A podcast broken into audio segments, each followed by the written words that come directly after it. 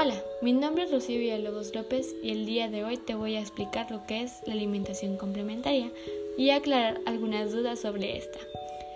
Una vez superada la etapa de la lactancia materna, una vez establecidos los horarios en las rutinas, una vez que ya nos entendemos con ese bebé en nuestra casa y una vez que ya sabemos en qué momento tiene hambre, se nos asigna una nueva etapa, que es la alimentación complementaria. Pero, ¿cómo hacerle con ese bebé? ¿Qué debo de introducir primero? Las frutas, las verduras? ¿Qué debo de hacer con las papillas? ¿Qué es bueno? ¿Qué es malo? Un sinfín de preguntas que nos hacemos que de verdad que algunas de ellas se quedan en mitos. Mitos que nos hacen dudar si estamos haciendo bien las cosas, mm, de cómo le vamos a dar esto a nuestro bebé y bueno, una gran variedad de preguntas que no tienen fin. Así que en un momento te ayudaré a responder algunas de estas dudas sobre la alimentación complementaria. Bueno, para empezar, la alimentación complementaria debe comenzar cuando nuestro bebé haya cumplido los 7 meses de edad, no antes. Muchísima gente inicia que a los 5 meses, porque su bebé está pesadito y ya no lo llena la leche. Y es que esas cosas son mitos. La leche materna es un alimento vasto, suficiente y el primordial hasta el primer año de vida del bebé.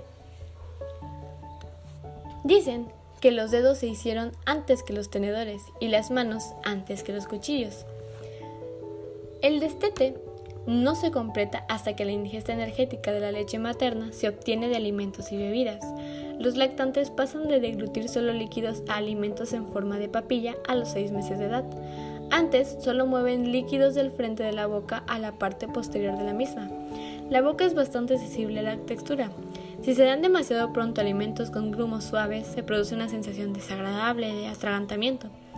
A los 6 a los 6 a 8 meses están listos para recibir alimentos con textura grumosa, pero suave, para desencadenar movimientos de mascado y mandibulares. Esos movimientos simulan la masticación. de los 8 a los 10 meses, los lactantes pueden masticar y deglutir alimentos machacados suaves sin atragantarse. Es importante ofrecerles alimentos que no requieran mucho masticado, porque los lactantes no desarrollan habilidades maduras de masticación hasta la edad preescolar. ¿Cuáles son estos primeros alimentos? Y bueno, por lo general, el primer alimento recomendado para lactantes de 6 meses es el cereal infantil, como el fortificado con hierro mezclado con agua o leche materna. Con frecuencia, el cereal de arroz es el primer alimento porque es fácil de digerir e hipoalergénico. Pausa. ¿Qué es hipoalergénico? Hipoalergénico es un alimento o producto con bajo riesgo de promover alergias alimenticias o de otro tipo. Quitamos pausa. El momento en que se agrega el cereal infantil u otro alimento a la dieta del niño está determinado no solo por las características del desarrollo, como se recomendó, sino por otras razones. Por ejemplo, algunos padres agregan alimentos infantiles porque creen que esto hace que el bebé duerma por más tiempo. Esta práctica no es recomendable ni efectiva para la mayoría de los niños. Se trata de una creencia popular que debe conducir a la introducción de cereal infantil antes de que el niño desarrolle las habilidades para comer con cuchara. Algunos pediatras recomiendan a las familias agregar cereal de arroz como parte del tratamiento de problemas gastrointestinales, porque tiende a espesar la fórmula infantil. Algunas veces las frutas y verduras como peras, puré de manzana o zanahorias son los primeros alimentos para los lactantes. Lo que se consideran primeros alimentos saludables varían entre diferentes culturas y grupos étnicos, sin importar los alimentos que se ofrezcan por primera vez. La programación y el espaciado de dichos alimentos se utilizan para identificar cualquier reacción negativa. Casi siempre se recomienda a los padres de lactantes de 6 meses agregar solo un nuevo alimento. Ojo, solo un nuevo alimento a la vez y ofrecerlo durante dos o tres días. Existen recomendaciones específicas respecto a la programación y el espaciado de los alimentos que se desencadenan alergias alimentarias en familias con antecedentes de este problema. Los lactantes no requieren alimentos infantiles comerciales. Los padres pueden preparar alimentos caseros con una licuadora o procesador de alimentos machacándolos con un tenedor. Sin embargo, debe tenerse cuidado de obtener una textura densa y evitar la contaminación con bacterias de los alimentos o mediante métodos de alimento insalubres. El contenido de nutrientes de los alimentos caseros varía en gran medida y depende del modo en que se preparan y almacenan. La adición de sal y azúcar a los alimentos que se preparan en casa es un ejemplo de las variables que disminuyen la calidad nutricional. La ventaja de los alimentos caseros radica en que es posible introducir una amplia variedad de alimentos que más adelante formarán parte de la dieta. Además, el ahorro de dinero tal vez sea importante para algunas familias. Es común elegir alimentos comerciales para bebé debido a su salubridad y conveniencia. Esos productos son convenientes para familias que llevan alimentos a la guardería o viajan con bebés. Los padres disponen de varias opciones para la selección de alimentos infantiles basándose en las necesidades nutricionales del lactante, no en lo que está disponible en las tiendas locales ni en los hábitos alimenticios de los adultos. Los ejemplos de alimentos que reflejan elecciones de adulto más que necesidades del recién nacido incluyen frutas adicionadas con tapioca o postres y botanas infantiles. Estos alimentos no se recomiendan para la mayoría de los lactantes. Los envases de los alimentos infantiles se basan en estándares de la industria, no necesariamente en tamaños de porción recomendados. El tamaño de las raciones para lactantes debe basarse en el apetito. La obligación de determinar un alimento infantil solo por el hecho de que ya se abrió puede fomentar la sobrealimentación si los padres no prestan atención a las señales del lactante. Muchos alimentos que otros miembros de la familia consumen son apropiados para los lactantes de 9 a 12 meses de edad. Los ejemplos abarcan puré de manzana, yogurt, ejotes, cocidos suaves, papas machacadas y cereales calientes cocidos, y de avena y trigo integral.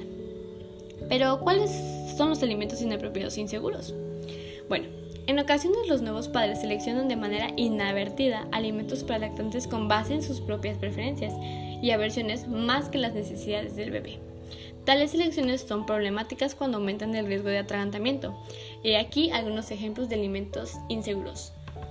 Trozos de salchicha tipo Viena, caramelos duros, frijolitos de jalea, cacahuates y otras nueces y semillas, trozos de mantequilla de maní, uvas enteras, carnes fibrosas sin cortar, salchicha, alimentos pegajosos como barbiscos, chicles y dulces tipo gomitas frutas y verduras crudas y duras como manzanas y ejotes. Algunos alimentos conllevan riesgo de atragantamiento para los lactantes por sus reducidas habilidades de masticación. Los trozos de alimentos mal masticados pueden obstruir la vía respiratoria del lactante, por lo que las habilidades de tos voluntaria y aclarado de la garganta todavía no se comprenden. El agua. Las necesidades de agua constituyen un tema de interés porque la deshidratación es una respuesta frecuente a la enfermedad durante la lactancia. La capacidad del lactante para manifestar sed es limitada, en especial cuando está enfermo. El vómito y la diarrea producen deshidratación con mayor rapidez en lactantes que en niños mayores, con síntomas más difíciles de interpretar.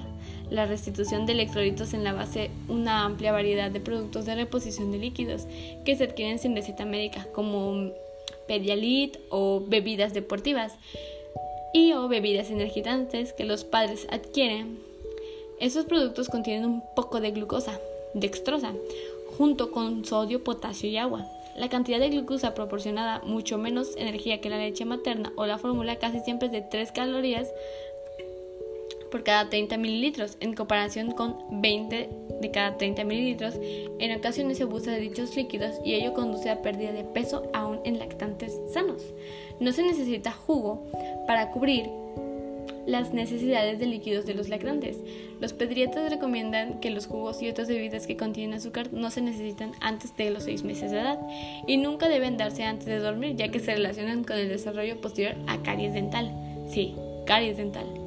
Se sugiere suministrar jugo después de un año de edad, no antes. Si se ofrece jugo a un niño mayor de 6 meses, se recomienda servirlo en taza y no en biberón, puesto que la lactancia puede ser el momento en que comience un hábito de ingesta excesiva de jugo. La limitación del volumen consumido constituye una manera de evitar problemas posteriores.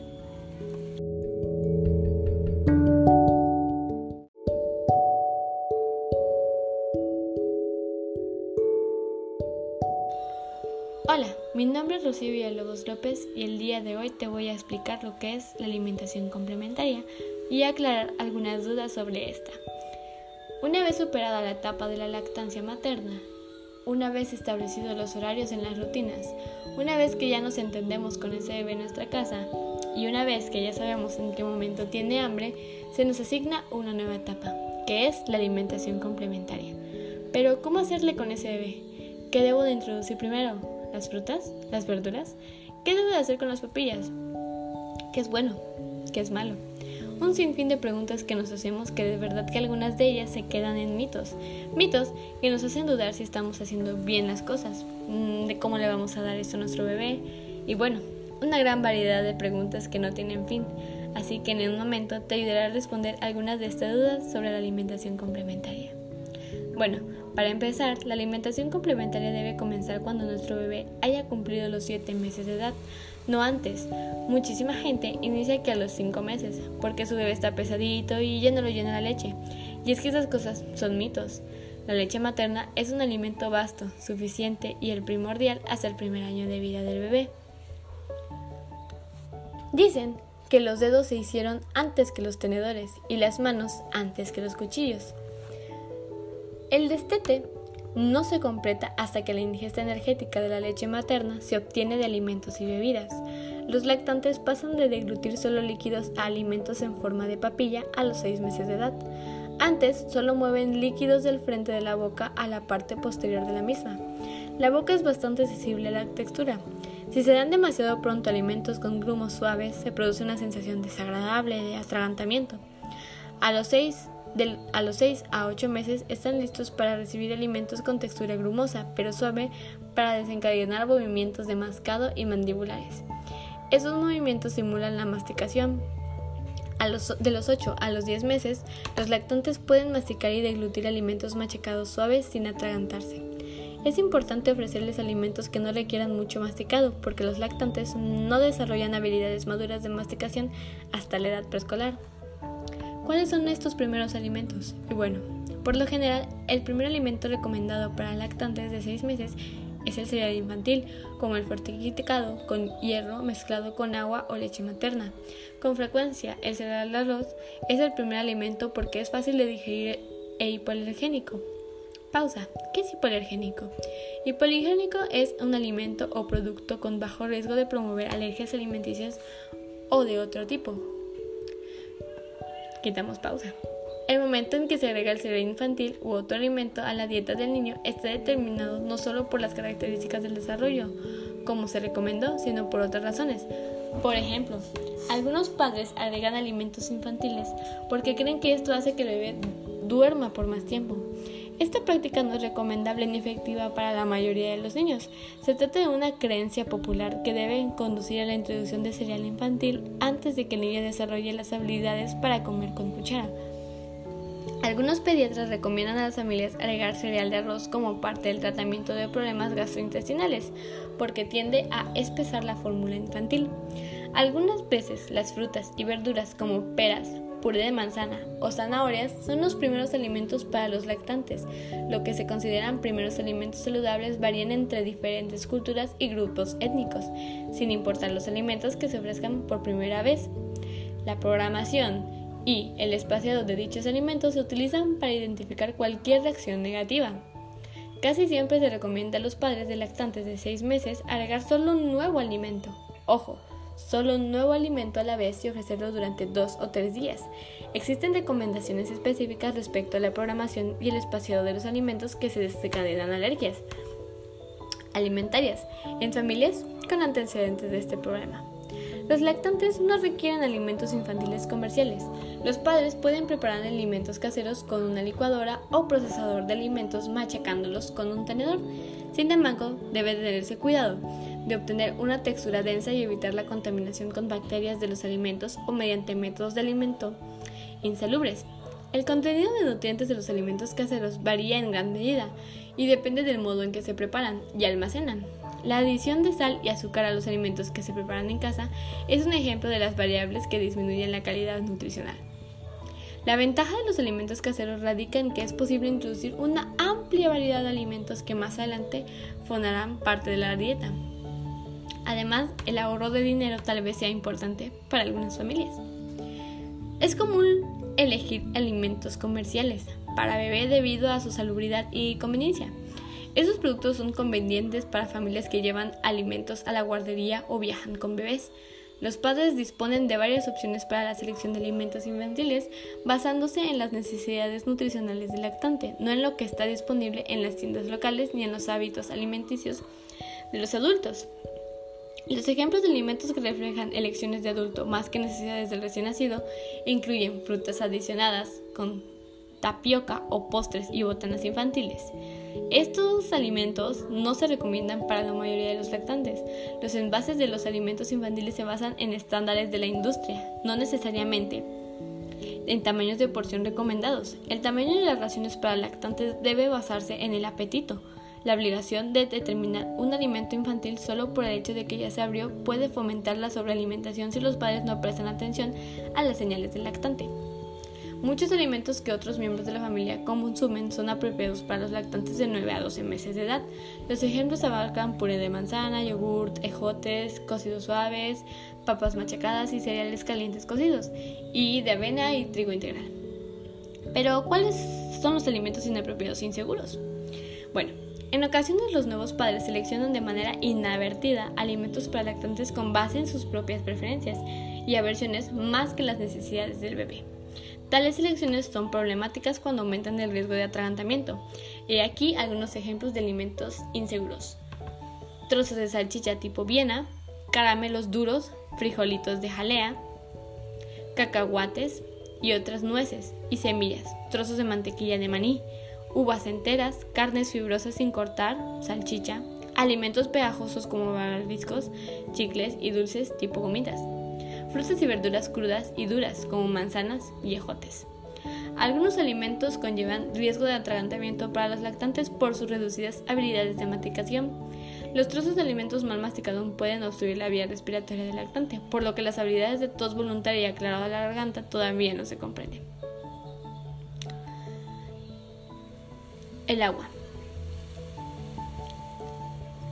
Las necesidades de agua constituyen un tema de interés porque la deshidratación es una respuesta frecuente a la enfermedad durante la lactancia.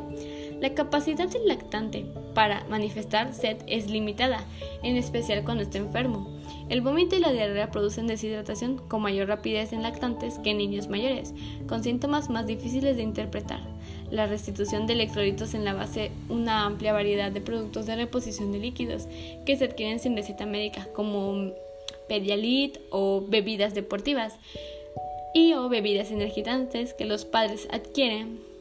Esos productos contienen un poco de glucosa, dextrosa, junto con sodio, potasio y agua. La cantidad de glucosa proporcionada mucho menos energía que la leche materna o la fórmula casi siempre es de 3 calorías por cada 30 mililitros, en comparación con 20 de cada 30 mililitros. En ocasiones se abusa de dichos líquidos y ello conduce a pérdida de peso aún en lactantes sanos.